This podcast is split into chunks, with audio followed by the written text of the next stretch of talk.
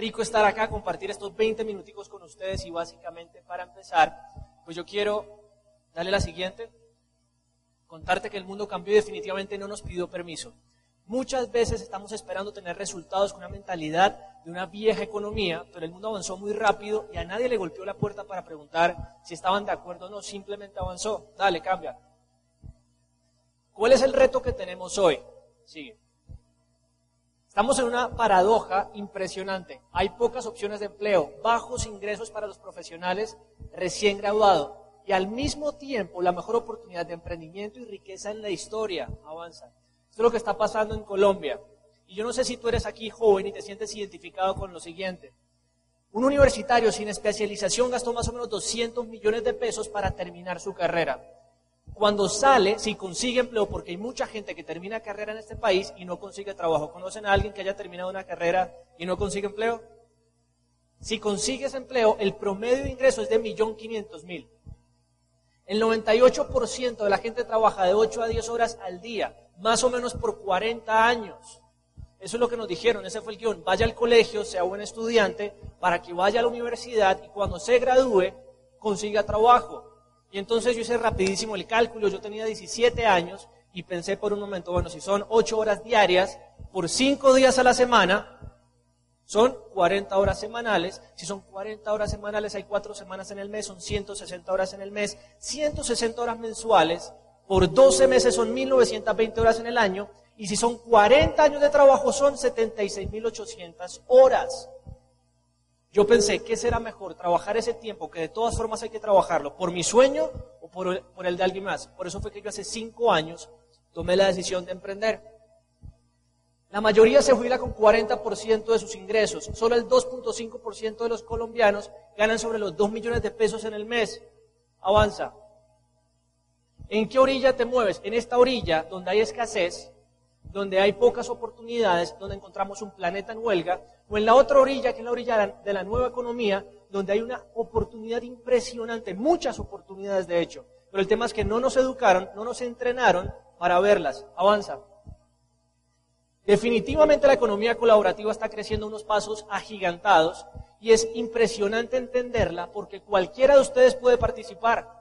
¿Qué es la economía colaborativa? Es un sistema en donde nosotros podemos comprar, vender o intercambiar bienes o servicios a través de plataformas digitales. Es lindísimo porque nos podemos juntar como comunidad y prosperar. Y nos comemos al tiburón, que es el sistema. Y el sistema son bancos, gobiernos y multinacionales. Y el eslogan es, te prestamos una vida para que luego no la pagues. Termina la carrera, estudia, porque si no estudias no vas a hacer nadie en la vida. Y entonces el 1% de la gente que ingresa a la universidad en este país ingresa sin necesidad de crédito. El resto se endeudan con ICETEX. Y entonces, cuando sales de la carrera, ¿qué tienes que hacer? Pagarla. Y entonces eh, te empleaste. Y entonces aparece el gobierno y te dice, tienes que cotizar salud y tienes que cotizar pensión y toma tus impuestos. Y ataca el sistema. Luego dice, bueno, yo ya estoy grandecito, quiero comprar un carro, quiero eh, salir a mi propio apartamento, comprar los muebles y quiero hacer unas vacaciones y todo lo pagas a crédito. Y ahí, ahí te atrapó el sistema. Te prestamos una vida para que luego no la pagues. Dale la siguiente. Lo que me encanta de la economía colaborativa es que la, la riqueza se está democratizando. ¿Cómo te explicas tú que haya ocho personas más ricas que la mitad de la población mundial? Ocho personas más ricas que 3.600 millones de habitantes. Controlan el sistema. Pero ¿qué es lo que está pasando con la economía colaborativa? Déjame contarte rapidísimo. Avanza. Esto funciona porque yo necesito y tú tienes. Dale. Yo necesito un sitio para quedarme en Bogotá. Tú tienes un apartamento, lo, tienes asociado con Airbnb. Y entonces yo me hospedo en tu apartamento. Pagaré menos de lo que voy a pagar en un hotel. Yo estoy ahorrando dinero. Tú estás ganando dinero. Eso es bueno para mí, es bueno para ti. Pregunta, ¿es bueno para el sistema, sí o no? ¿Es bueno para las grandes cadenas de hoteles a nivel mundial, sí o no? Definitivamente no. Yo necesito ir de aquí, ahorita, a mi casa. De repente no, traje mi carro. Tú tienes Uber, pues tienes el carro, tienes la aplicación, y entonces yo te eh, pido un servicio por la aplicación, voy a ahorrar porque pago menos de lo que pagaría por un taxi, tú estás ganando dinero, te sirve a ti porque lo ganas, me sirve a mí porque lo ahorro, voy seguro, pero no le sirve al sistema o sí le sirve a las grandes cadenas de taxi esta aplicación. Definitivamente no. Hace exactamente un año estaba en Barcelona visitando a mi hermana y le digo, Silvia, me quiero comer la mejor paella que vendan aquí en España. Me dice, no me vas a creer, pero no te la comes en un restaurante, te la comes en la casa de un español. Le sí, pero ¿y cómo hacemos para hacernos amigos de un español en estos días y que nos cocine paella? Me dice, no, no seas tonto. Es simplemente descargar la aplicación de Eat With, tú pones ahí el plato que tú quieres cocinar y te muestra cerca de ti ese día quién cocinó ese plato. Le dije, tú me estás jodiendo, o sea, obviamente eso no se puede hacer. Me dice, te lo prometo, descargamos la aplicación, pusimos paella, aparecía paella en leña, llamamos, nos contestó una señora que nos ofreció una paella deliciosa, muy buen precio. Digamos que la señora cocinó de más, ganó dinero, fue bueno para ella, fue bueno para nosotros porque comimos rico, ahorramos dinero, pero no es bueno para las cadenas de restaurante a nivel mundial. ¿Eso se entiende? La economía colaborativa no beneficia al sistema. Dale, avanza. Dale, avanza que el video dura como tres minutitos y tenemos poco tiempo. Avanza.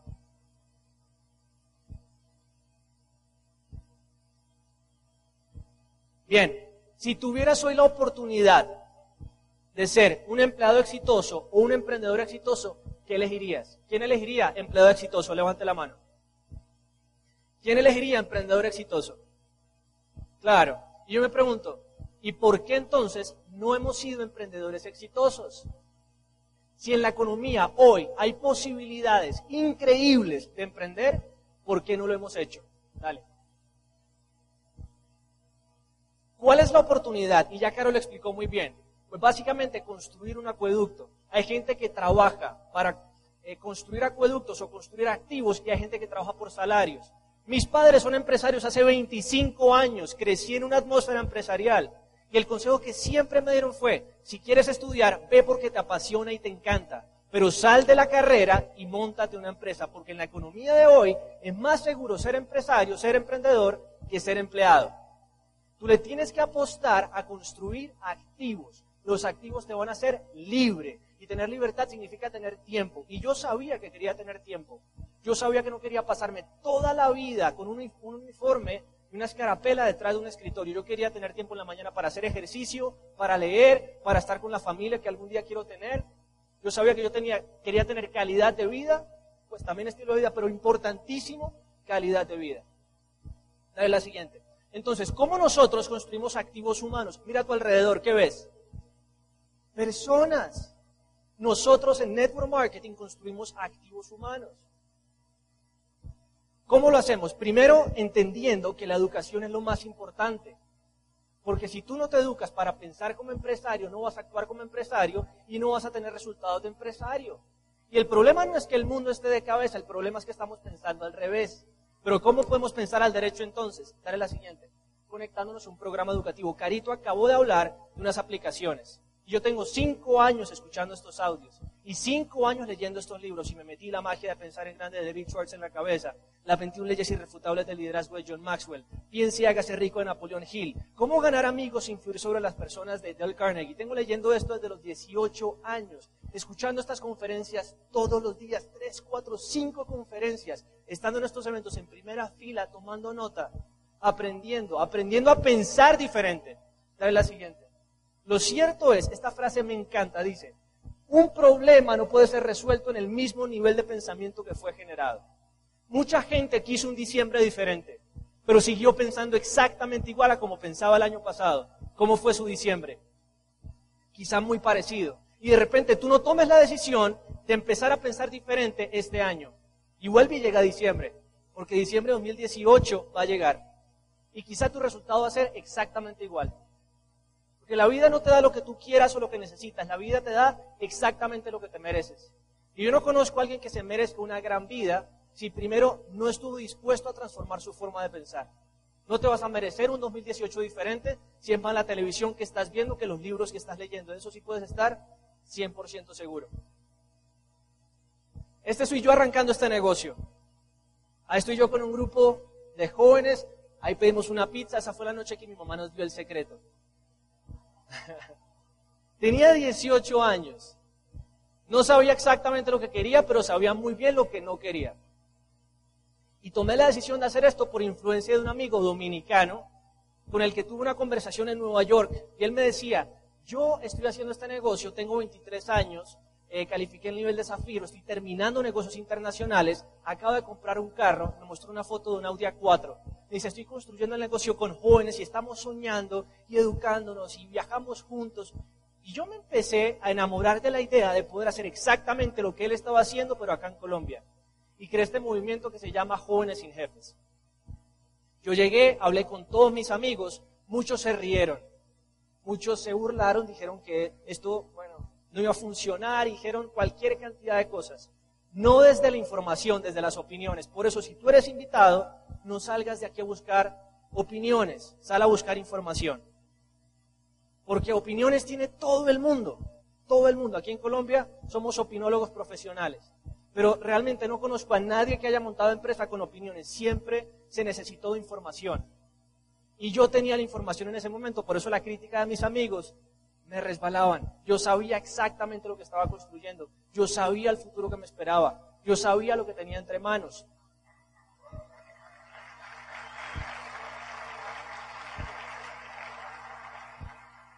Y yo arranco este negocio eh, en la universidad. Alguna gente decía que sí, otra gente decía que no. Yo sabía que los no estaban allí porque me estaban formando el carácter.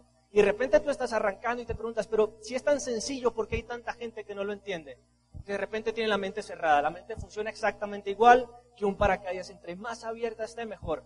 O de repente tienen demasiado paradigma, de repente tienen dudas. Pero yo entiendo que el negocio es sencillo. Es más, repite conmigo, el negocio es sencillo. El complicado soy yo. Esa es la verdad. Cuando tú te conectas al programa educativo, despejas todas las dudas y entiendes que hay una oportunidad y entiendes si puede ser una buena oportunidad para ti. Entonces, alguna gente decía que no, pero otra gente decía que sí. Dale, avanza. Esto soy yo construyendo el negocio, esta es la ICD. Algunas personas que están acá recuerdan esa ICD. Allí trabajamos muchísimo y dictamos planes. Dale, avanza. Haciendo carteleras de sueños, eh, enseñando gente de mi edad y tenía 18 años, todos eran compañeros del colegio, de la universidad. ¿Cómo construir esto? Compartiéndoles audios, pasándoles la visión, pasándoles el sueño, el deseo de echar para adelante y tener un futuro diferente. Dale, avanza. Y cinco años después, estar conectado a esta atmósfera. Cinco años después de estar trabajando. Cinco años después de estar soñando que esto era posible. Dale, avanza. Se logra la calificación de Esmeralda. He estado siendo reconocido como nuevo Esmeralda. Esos son mis padres y mi hermanita en la tarima. Y fue un momento súper especial. Y hoy día le doy gracias a Dios porque entendí, porque lo vi, porque quizá no lo hubiese visto. Estaría hoy haciendo exactamente lo mismo que están haciendo mis amigos terminando carrera y pasando hojas de vida a ver en dónde les dan trabajo. No estaría viajando el mundo, no estaría viviendo en mi apartamento, no habría comprado el carro que yo soñaba tener, no habría conocido todas estas personas maravillosas a quienes yo respeto, admiro y quiero tanto.